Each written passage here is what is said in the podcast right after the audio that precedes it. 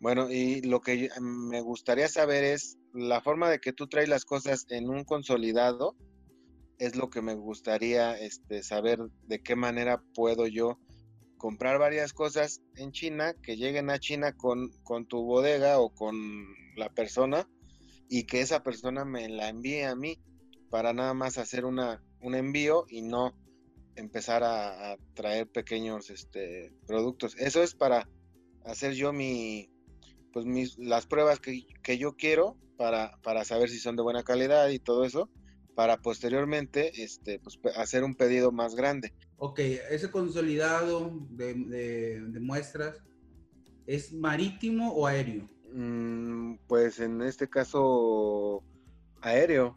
¿Esas muestras tú se las compras cada muestra a un proveedor o son muestras de varios proveedores o de uno solo? Son muestras de varios proveedores, este, y quiero que, lleguen a una dirección ah, de allá y que me la envíen en un solo paquete para no estar comprando este muchas muestras y que me lleguen en un solo paquete todas las, las muestras. Así como tú lo haces en los videos. Cuando llamas muestras, vamos a poner un ejemplo para para ir analizando.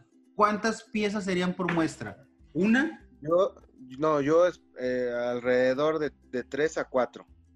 O sea, 3, 4 es para mí una muestra que yo pudiera decir, ah, pues, me, me, tengo varios productos en mente, no necesariamente del mismo nicho, pero sí varios productos este, tengo en mente que sé que yo puedo o siento yo que puedo revender aquí en México. Entonces, me gustaría traer muestras pues para saber la calidad y no comprar a lo mejor un gastarme 30 mil pesos en comprar varios un lote y que lleguen aquí y no sean de la calidad que, me gustaría que fueran. Entonces por eso me gustaría comprar las muestras. Mira, te voy a ser sincero. La mejor opción es que encuentres un fabricante, un fabricante de algún producto en específico, digamos, le llamaste nicho nicho de deporte, por ejemplo, y que ese proveedor no solo haga cuerdas de brincar, sino que haga cuerdas de brincar, haga mancuernas, haga, no sé, varios, varios de deportes. Entonces, y para mí tres ya son muchas piezas. Yo le diría a ese fabricante que quieres una pieza, pero de 10 productos. O de 15 productos que tenga. Ellos de repente el fabricante dice, yo tengo, fabrico artículos de deporte, y mi catálogo, sin poner colores de productos, tengo 100 productos. Y tú dices, ¿sabes qué? De ese nicho de deportes yo voy a querer 30 productos. Mándame 30, una pieza por producto, 30 piezas y mándamelos tú. Y le dices, son muestras aéreas. Si me gusta el producto, mi próxima compra ya es más grande y será marítimo, etcétera, etcétera. Pero ¿por qué? Porque ya él de una sola pieza, te embarca 30 piezas, haz un bulto grandote y te conviene más mandarlo directo. Ese es mi consejo. Haz, así. ¿Por qué? Porque si le compras a él, vamos a poner que ahora vas a, te voy a cambiar el ejemplo. Vas a comprar un producto, muestra, por cada proveedor. Va a tener proveedor 1, proveedor 2, proveedor 3, proveedor 4, 5, 6, 7, 8, 9, 10. Sí. Son 10 proveedores. A cada proveedor le compras nada más un producto un producto. y, y, aunque sean tres piezas, si tú quieres, esas tres piezas, cada proveedor está en diferente provincia, ¿estás de acuerdo? Sí. Y por ejemplo, te puedo decir que los puertos que nosotros salimos es Qingdao, Shanghái y Shenzhen. Y de ahí está Ningbo, de, arriba para abajo está Dalian, Tianjin, Yantian, Qingdao, Shanghái, Ningbo, Foshu, Xiamen, Chantú, Shenzhen, está todos para abajo. Imagínate que tú tuvieras tus 10 proveedores no estuvieran en Shenzhen. Estuviera uno en Shenzhen, otro en Chantao, otro en Xiamen, otro en Fosu, otro en Ningbo, otro en Shanghai, otro en Qingdao, otro en Yantai, otro en Tianjin, otro en Dalian. O sea, los tienes todos repartidos. Repuestos, ok. Imagínate que yo quiero consolidar las muestras en mi bodega que está en Shanghái. De todas las provincias, vas a tener que pagar un, un, envío postal para que lleguen las muestras a Shanghái. Ok. Es más tardado es más laborioso que te lleguen exactamente las muestras a mi bodega, que yo te diga que me lleguen todas del 13 al 15 de noviembre, tienes de lapso para que me lleguen todas al mismo tiempo. ¿Cómo coordinas eso? Si te llegan unas antes y, me espero a que estén las demás, yo te tengo que cobrar almacenaje, a lo mejor es mucho show. Me di cuenta yo cuando hice ese, yo, yo sé qué video hiciste tú, pero creo que lo hice mal. Ok. suena bien, sí suena bien. Suena bien, pero al momento de realizarlo y coordinar las entregas, y porque tú posiblemente tus proveedores, uno es de Shenzhen, otro es de Nimbo, otro es de Yantai, ¿a dónde lo vas a mandar todo? Sí, sí, sí. Sí, ya entendí el punto, sí. E, ese punto yo no lo había entendido y en ese video que tú viste posiblemente no lo externé porque todavía no lo había vivido. Y aparte tenía que hacer ese video. Próximamente voy a hacer a lo mejor, o ya ni ocupo, porque ya estamos, estamos haciendo este video y la gente va a ver que esa forma de operar sí es buena. Pero si tuvieras los 10 proveedores en Shenzhen, sí es bueno. En, algún, en algún punto en específico. En una provincia cerca. Pero si tienes, los tienes regados, porque lamentablemente nosotros buscamos los poderes en Alibaba y lamentablemente de repente queremos varios nichos. Queremos de deporte, queremos de yoga, queremos de pesca, queremos de bicicleta y las provincias a veces se especializan en cada nicho. Entonces, tú tienes un nicho de, de, de, accesorios para bicicletas en Shenzhen y el de deportes en Shanghái, por ejemplo.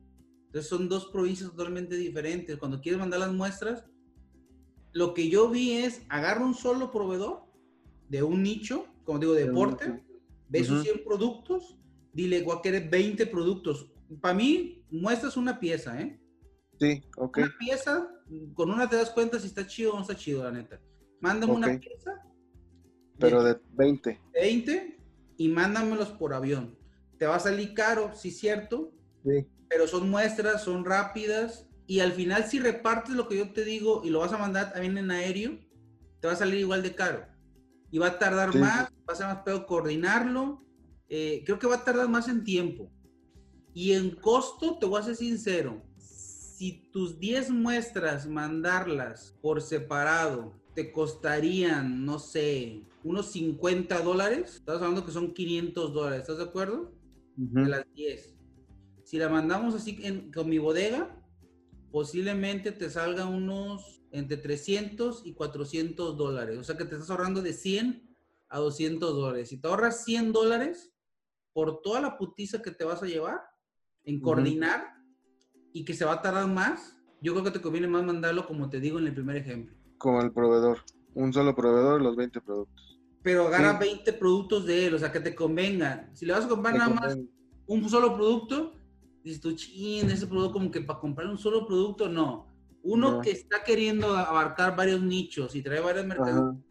Yo digo, un solo proveedor, que ese proveedor te venda más de 10 artículos o mínimo 10 artículos para que te mande y te diga, ahí te va 10, 10 artículos. 10 artículos, perfecto. Sí, esa, esa idea no la había, no, no, no me, no me había entrado esa parte, pero sí, fíjate que sí tienes mucha razón en eso. Es que yo lo hice y fue mucha putiza coordinarlo y al final como los dos, los dos envíos son aéreos, digamos que cuando tu proveedor te manda, si tu proveedor directo te manda solo una muestra, él tiene un mínimo por la muestra.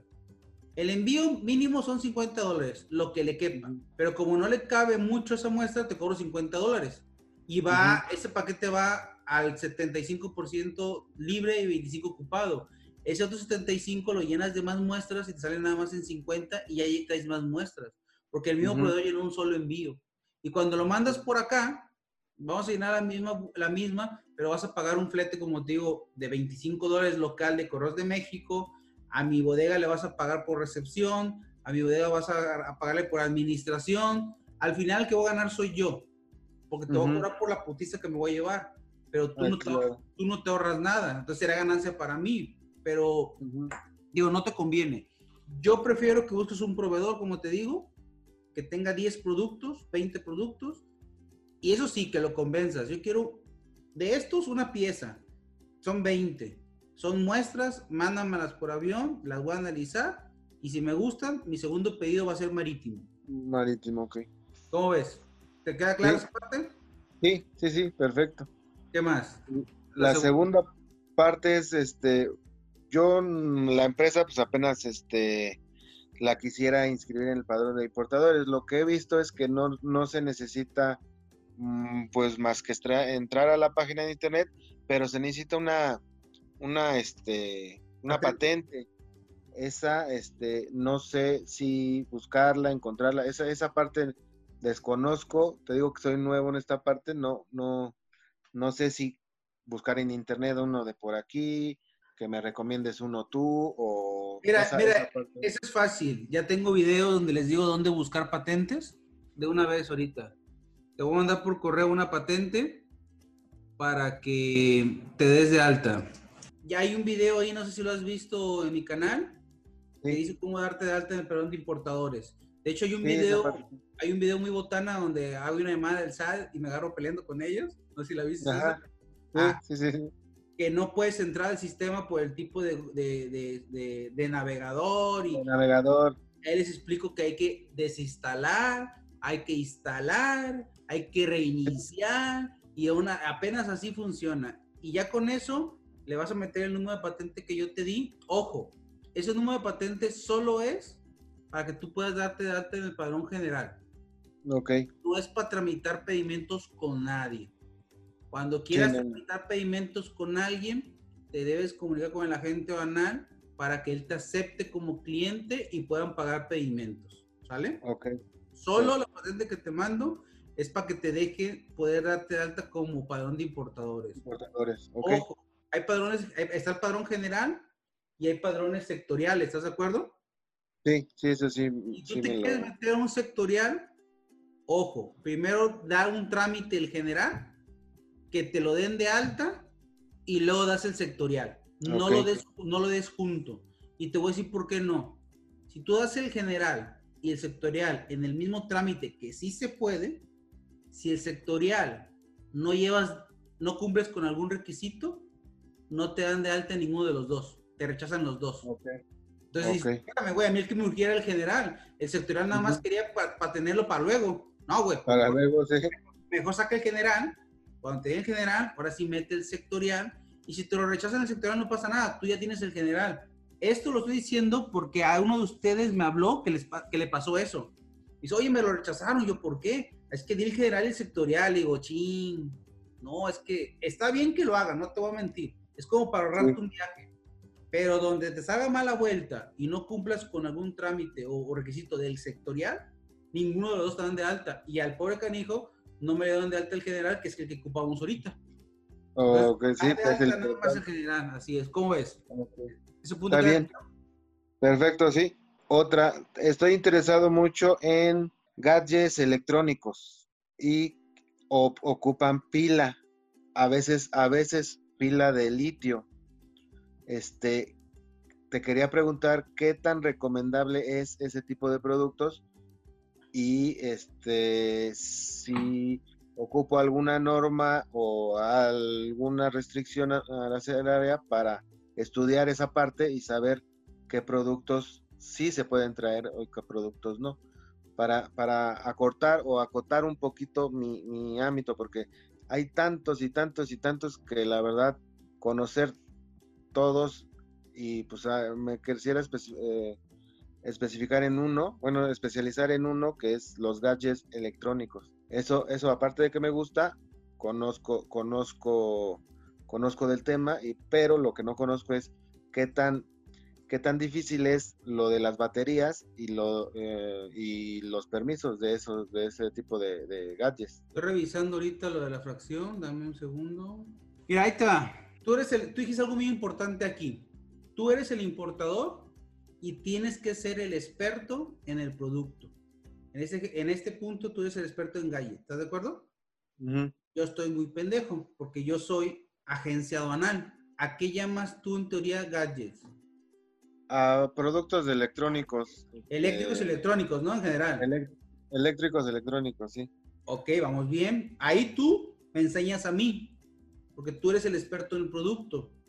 Siempre el agente banal, la agencia banal o la paquetería es experta en la logística y ustedes son expertos en el producto. Ok. Tenía entendido que los gadgets era lo que tú mencionas. te estás metiendo en un, en un, mercado, un rubro muy delicado. Lo que es eléctrico, electrónico, electrodoméstico, requiere una norma 24 de etiquetado, que son de las normas más complicadas de cumplir, porque debe llevar instructivos de uso y garantías. Y muchas veces no cumplen con eso.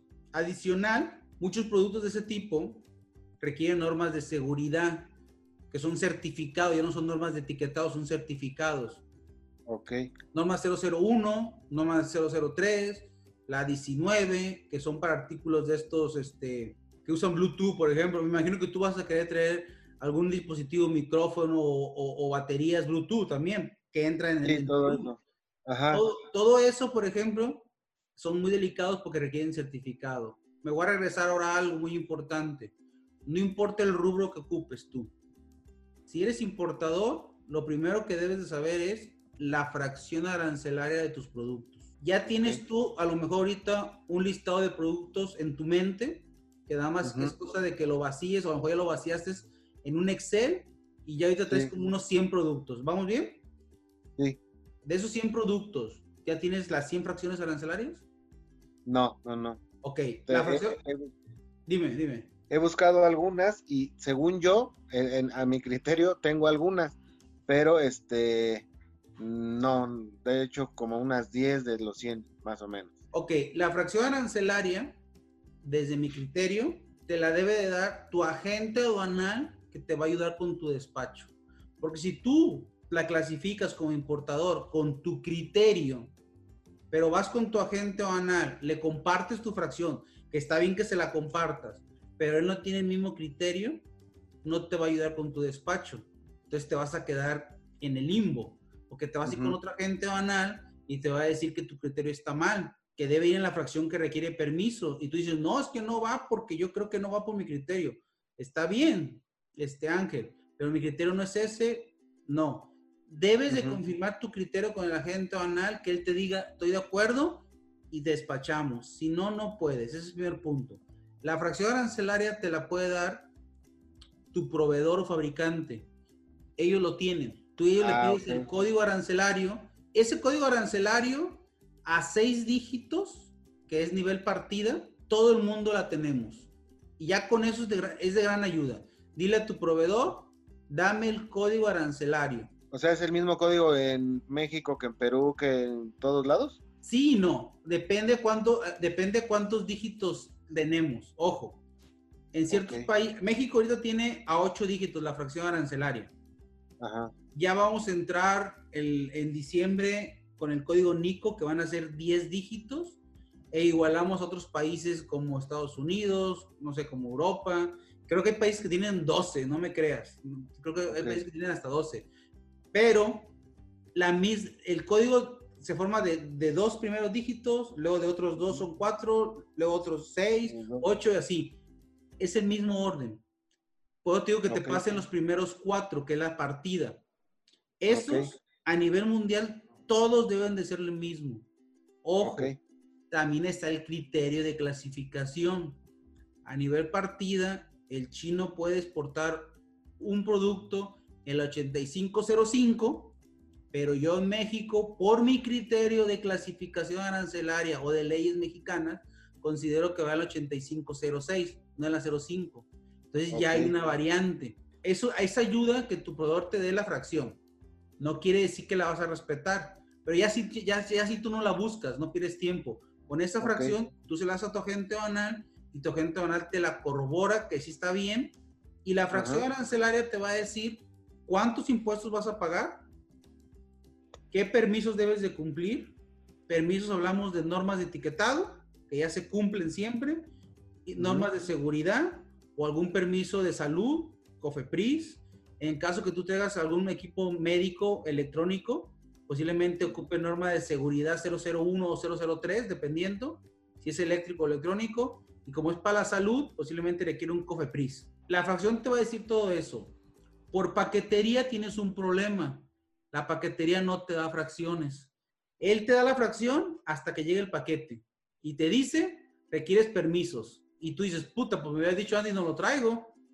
Pero la pues paquetería no tiene ese servicio. La fracción arancelaria te la tiene que determinar tu agente o nada que te hace el despacho, o dártela a un asesor y ese asesor debe decirte, tengo toda la seguridad que no vas a tener problemas, tengo toda la seguridad que vas a tener problemas, como yo les digo, no importen mercancía de difícil identificación porque se las van a atorar, no importen audífonos inalámbricos porque requieren Bluetooth, requieren certificado, o sea, tengo toda la seguridad. Yo les dije, no importen oxímetros ni termómetros, los oxímetros requieren Scofepris y el termómetro también. No me creyeron porque estaban pasando y los atoraron. Yo les dije que no. Y los que pasaron, bueno, tuvieron suerte, güey. Pero los que no pasaron, yo les advertí, güey. Entonces aquí yo te voy a decir, no lo hagas, o sí lo haces, y hasta una tercera opción. Como puede que sí, como puede que no. El volado de siempre. Así es. ¿Estamos claros ahí? Sí, perfecto.